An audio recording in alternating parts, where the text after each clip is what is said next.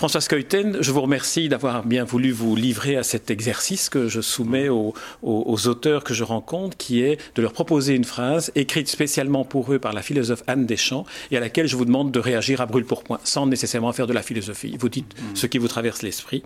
Alors je vous dis la phrase, l'imaginaire est un avenir sans fin. Je la répète, l'imaginaire est un avenir sans fin. Oh là là, l'imaginaire est un avenir sans fin.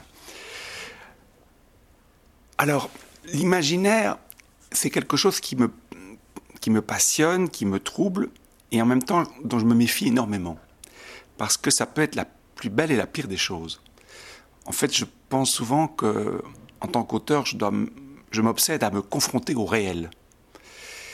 Et donc, euh, le réel est vraiment, pour moi, le matériau qui doit constituer les, les briques du mur que je construis lentement. Et plus je sens ces, morceaux de réel, plus j'ai l'impression que peut-être à travers ça se développe un imaginaire. En fait, c'est l'interaction entre ces morceaux de réel qui sans doute pour moi crée de l'imaginaire. Je n'aime pas l'imaginaire pour l'imaginaire, par exemple.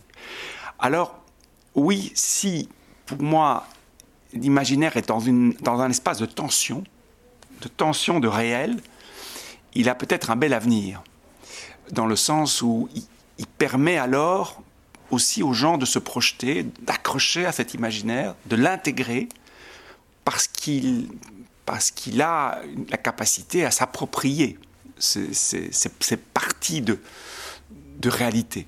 Et, et alors peut-être que oui, peut-être qu'à ce moment-là, ça perdure dans, dans leur imaginaire, et que c'est évidemment là que, que leur imaginaire est sans fin.